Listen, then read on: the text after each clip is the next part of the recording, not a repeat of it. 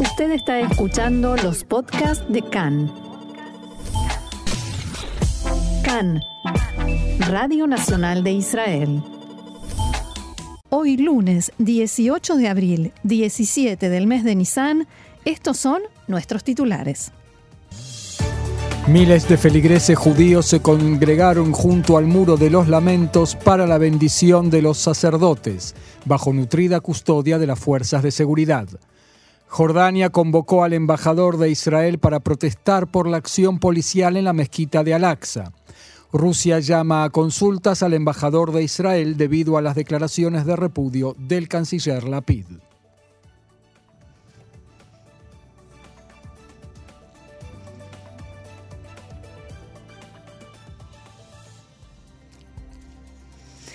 Vamos entonces al desarrollo de la información. La alarma Tsevadom, color rojo, que da la alerta por los disparos de cohetes desde la franja de Gaza, se escuchó ayer en la zona aledaña a Gaza, en el kibbutz Nahal Oz. Aun cuando algunos habitantes del kibbutz informaron que habían escuchado explosiones, diez minutos después, Tzal informó que se trataba de una falsa alarma. Ello significa que no fue disparado ningún cohete, ni tampoco hubo fuego de armas más livianas. Puede que se tratara de un error humano o un desperfecto técnico. El hecho, no obstante, ocurre en el contexto de las tensiones en Cisjordania y en Jerusalén y la amenaza de las organizaciones terroristas en Gaza a raíz de ello. El líder de Hamas, Ismail Anie, por ejemplo, dijo en un comunicado abro comillas, no nos rendiremos a las acciones de represión y terrorismo sionista en el monte del templo. El pueblo palestino tiene derecho a continuar con la resistencia, nosotros venceremos en esta guerra tarde o temprano. El portavoz de la Jihad Islámica en Gaza, Daoud Shihab, dijo esta mañana, abro comillas nuevamente, las violaciones en la mezquita de Al-Aqsa abrirán las puertas de un enfrentamiento global. La guerra se acerca y el enfrentamiento está cerca. Lo que ocurre ahora en la mezquita de Al-Aqsa empuja hacia un choque abierto y global contra Israel. Continúa entonces la situación de alta tensión en Jerusalén. Miles de feligreses judíos se congregaron esta mañana en la explanada del Muro de los Lamentos para la ceremonia de bendición de los sacerdotes que se realiza durante la semana de Pesaj. Entre los presentes había parlamentarios de la bancada del partido Atzionuta Datit.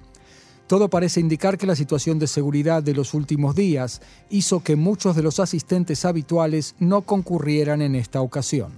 Cientos de efectivos de policía y gendarmería se desplegaron en la ciudad vieja y las calles de los alrededores. El alcalde de Jerusalén, Moshe León, se refirió esta mañana a los incidentes registrados en los últimos días en la ciudad. En diálogo con Cana, León aseguró que, abro comillas, una persona que arroja piedras debe saber que finalmente será castigado. Una piedra puede matar, una piedra produce heridas y desorden público. El intendente de Jerusalén dijo que él en lo personal no sube al monte del templo debido a la prohibición de la ley judía, pero hay judíos que sí tienen permitido entrar al lugar y hay que posibilitarlo. Preguntado acerca del anuncio del legislador Itamar Ben-Gvir, que dijo que abrirá su oficina parlamentaria en la puerta de Damasco, Moshe León señaló que no apoya el establecimiento de despachos provisionales, en sus palabras. En la tarde de ayer se dio a conocer que cinco jóvenes judíos que caminaban por la ciudad vieja hacia el muro de los, lamentos y era evidente que iban a rezar porque llevaban puesto el talit, fueron atacados a golpes y patadas por desconocidos. Uno de ellos relató que un grupo de alborotadores árabes los estaba esperando en una de las callejuelas de la ciudad vieja y allí los atacaron y huyeron del lugar. El ataque fue registrado por las cámaras de seguridad y dos sospechosos fueron arrestados. El incidente se produjo al mismo tiempo que los enfrentamientos con la policía en el Monte del Templo. El ministro de Relaciones Exteriores de Jordania, Ayman al-Safadi, anunció que Jordania convocó al embajador israelí en Amán para entregarle una carta de protesta que condena las acciones israelíes en la mezquita de Al-Aqsa. El funcionario explicó que, dado que el embajador no se encuentra en el país, fue convocado el número dos de la embajada, Sami Abu Janab. Si Israel no detiene sus actividades ilegales y sus violaciones, será responsable del estallido que ocurra, agregó al-Safadi. Y la reunión del liderazgo palestino en Ramallah, que fue planificada para ayer y en principio suspendida, ha sido cancelada en las últimas horas. El diario Ashar Kalausat informó que ello se debe a que en la autoridad palestina consideran que Israel está actuando para tranquilizar los ánimos y baja la intensidad de sus operativos en Judea y Samaria. En tanto, un funcionario palestino de alto rango declaró al diario Al Arabi Al Jadid que no había necesidad de llevar a cabo la reunión bajo la dirección de Abu Mazen, ya que en Ramallah observan que la situación en el, en el terreno se ha tranquilizado en virtud de las conversaciones con Hamas y la Jihad Islámica. En tanto, durante la noche las fuerzas de seguridad arrestaron a 11 sospechosos en varios puntos del margen occidental. Cuatro de ellos fueron detenidos bajo sospecha de agredir a un ciudadano israelí y quemar su vehículo en la aldea Husan. En la aldea Yamun, cerca de Jenin, se registraron disturbios violentos, decenas de palestinos arrojaron piedras, arrojaron también explosivos y dispararon contra efectivos israelíes. Las fuerzas de seguridad dispararon contra los agresores, alcanzando a dos de ellos. Fuentes palestinas informaron que dos palestinos sufrieron heridas graves en los incidentes en Yamun. Este informe no ha sido confirmado por ninguna otra fuente. Y a propósito de toda esta situación, hablamos ahora de política. El partido árabe RAM anunció que congelará su membresía en la coalición. Lo hizo luego de una reunión de emergencia del Consejo de la Shura, la autoridad máxima del movimiento islámico en el que se inscribe el partido de Mansur Abbas. La medida de congelar la membresía en la coalición fue coordinada entre Abbas y el premier alterno Yair Lapid. El temor en el gobierno es que la crisis generada por el anuncio de Ram conduzca a la retirada de otro diputado del bloque de la derecha en la coalición. Al mismo tiempo, los retirados potenciales de Yemina dijeron en diálogo con Khan que la jugada de Ram no tiene influencia alguna sobre nosotros.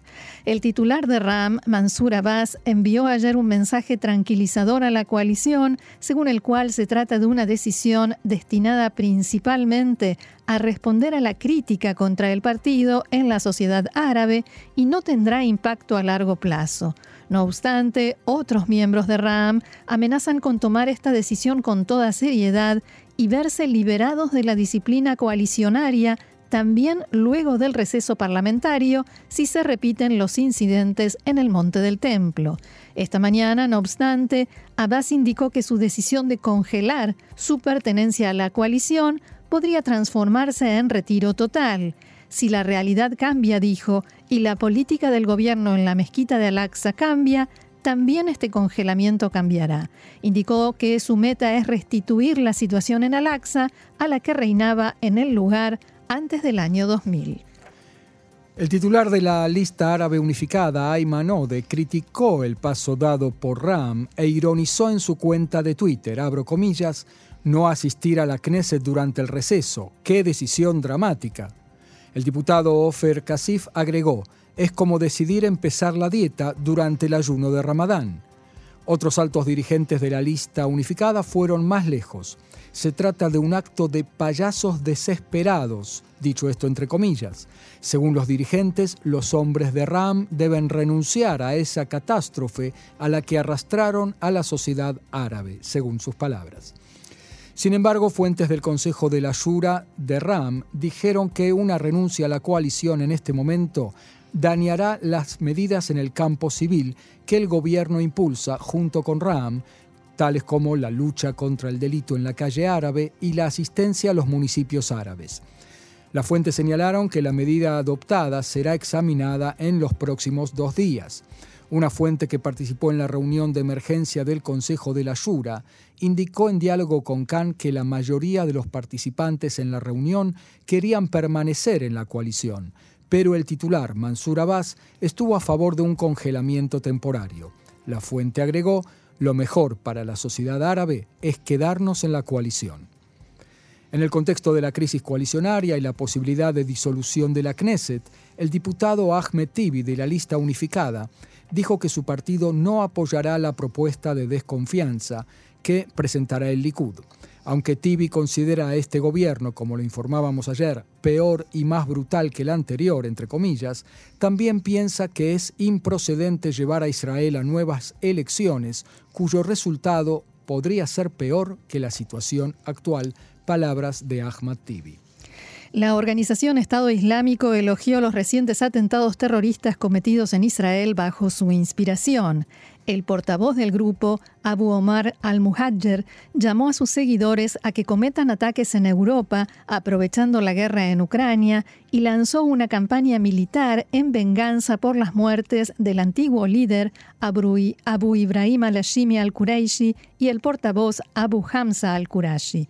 En un mensaje de audio de 33 minutos difundido en ocasión de Ramadán a través de su productora audiovisual, la productora audiovisual de ISIS, de la organización terrorista ISIS, Al-Furqan, Al-Muhajjer dijo, tomando el buen ejemplo de nuestros hermanos en Beit al-Maqdis, o sea, en Israel, por su operación bendita hace pocos días, ahora ustedes tienen la oportunidad.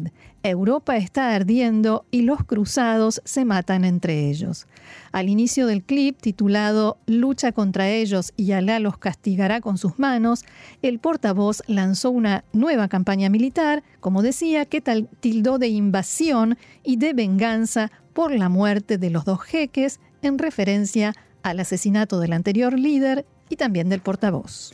Un solo comentario, Roxana. Es interesante que el texto del comunicado, de un comunicado de ISIS habla de Beit al-Maqdis, que es la versión árabe de Beit HaMikdash, o sea, el templo judío allí en el monte del templo. Es llamativo porque los árabes aquí lo llaman Haram al-Sharif y no eh, y, niegan la narrativa de Beit al-Maqdis. Ese es un tema para analizar en otro momento.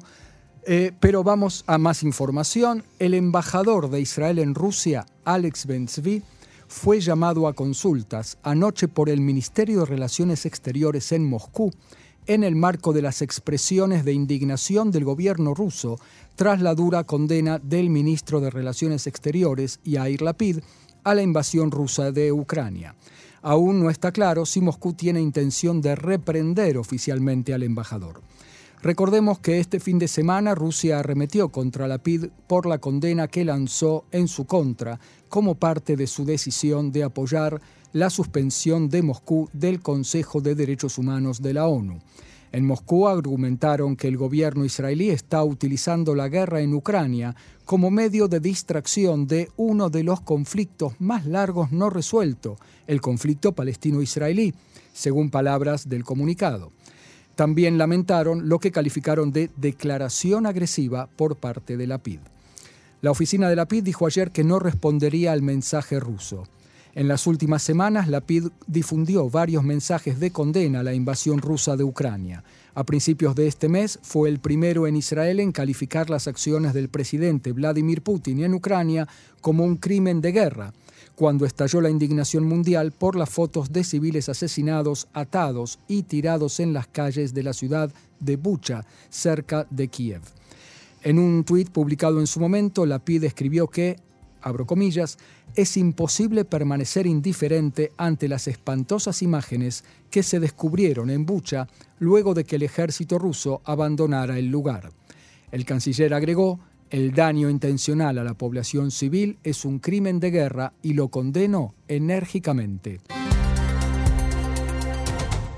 14.48 minutos aquí en eh, Israel y nosotros seguimos con más información.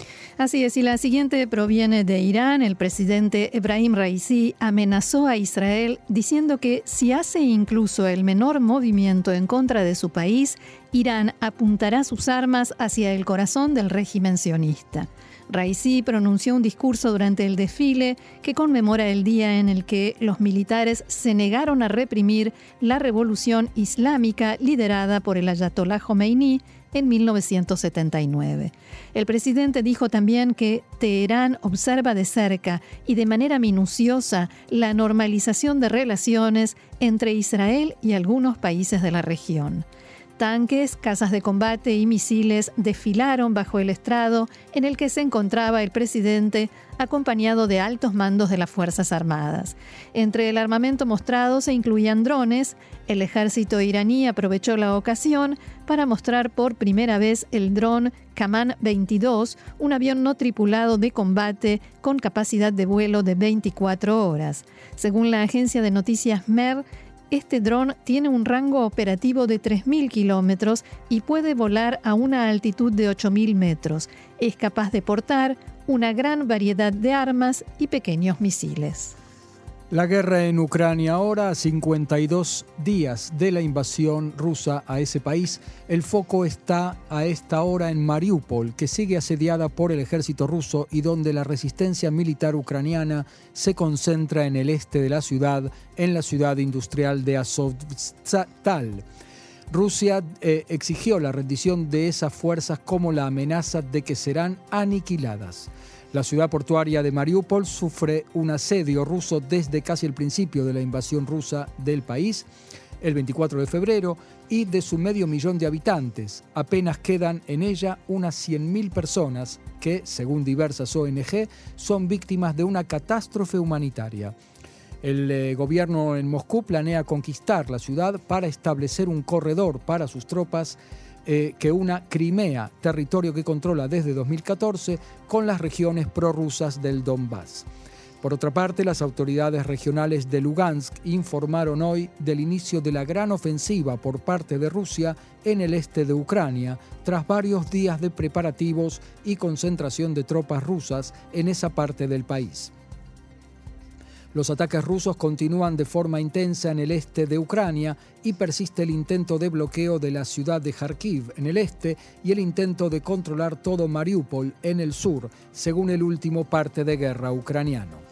Cambiamos de tema. Una numerosa delegación oficial de la Argentina llegará a Israel este jueves para conocer de primera mano la experiencia israelí en el tema del riego en zonas desérticas y la racionalización del agua.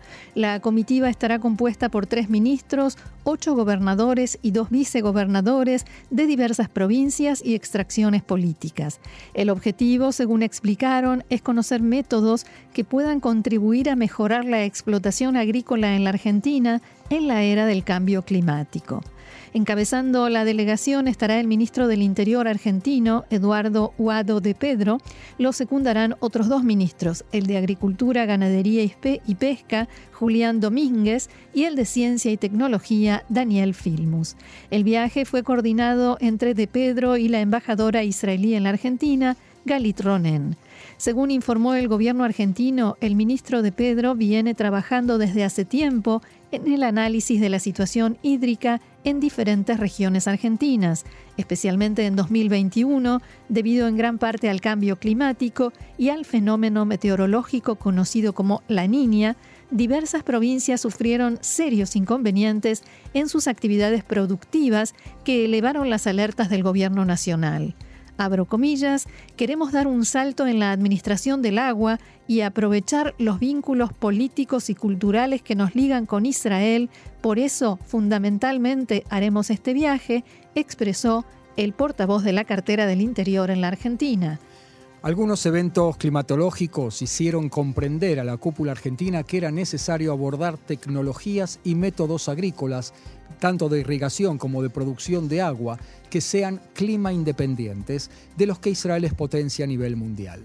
La histórica bajante que se produjo en el río Paraná en casi todo su curso, la sequía en la denominada zona núcleo, la que más produce granos y forrajes, o las inundaciones crónicas de diversas regiones del país son solo algunos ejemplos de la falta o el exceso de agua que enfrenta la agricultura argentina hoy en día. En Israel, la comitiva se reunirá con sus pares israelíes, como la ministra de Energía y Recursos Hídricos, Karin El Arar, la ministra del Interior, Ayele Chaked, la ministra de Ciencia, Tecnología y Espacio, Orit Farkash Akohen, y el ministro de Agricultura y Desarrollo Rural, ministro para el Desarrollo de la Periferia, el Negev y la Galilea, Oded Forer. Además, se entrevistarán con Guido Saar, viceprimer ministro de Israel y ministro de Justicia, quien recientemente estuvo en Buenos Aires al conmemorarse los 30 años del atentado a la embajada israelí en Buenos Aires que estaba sobre la calle Arroyo. A quien, y a quien hemos entrevistado en esa ocasión, aquí en Cannes. En los días sucesivos, la delegación visitará la planta de desalinización Granot de Mekorot, la empresa estatal de agua israelí. También visitarán instalaciones de recolección, potabilización y reciclado de agua como el Magar Eshkol o el proyecto Menashe de recolección de agua de crecidas. También, por supuesto, visitarán el Kibbutz Magal, donde se halla la empresa Netafim de riego por goteo. Un clásico por supuesto. Por último, antes de regresar a la Argentina el 28 de abril, visitarán Yad Vashem, el Memorial de las Víctimas del Holocausto, el Centro Pérez para la Paz y la Innovación y el Instituto Weizmann de Ciencias en Rehoboth.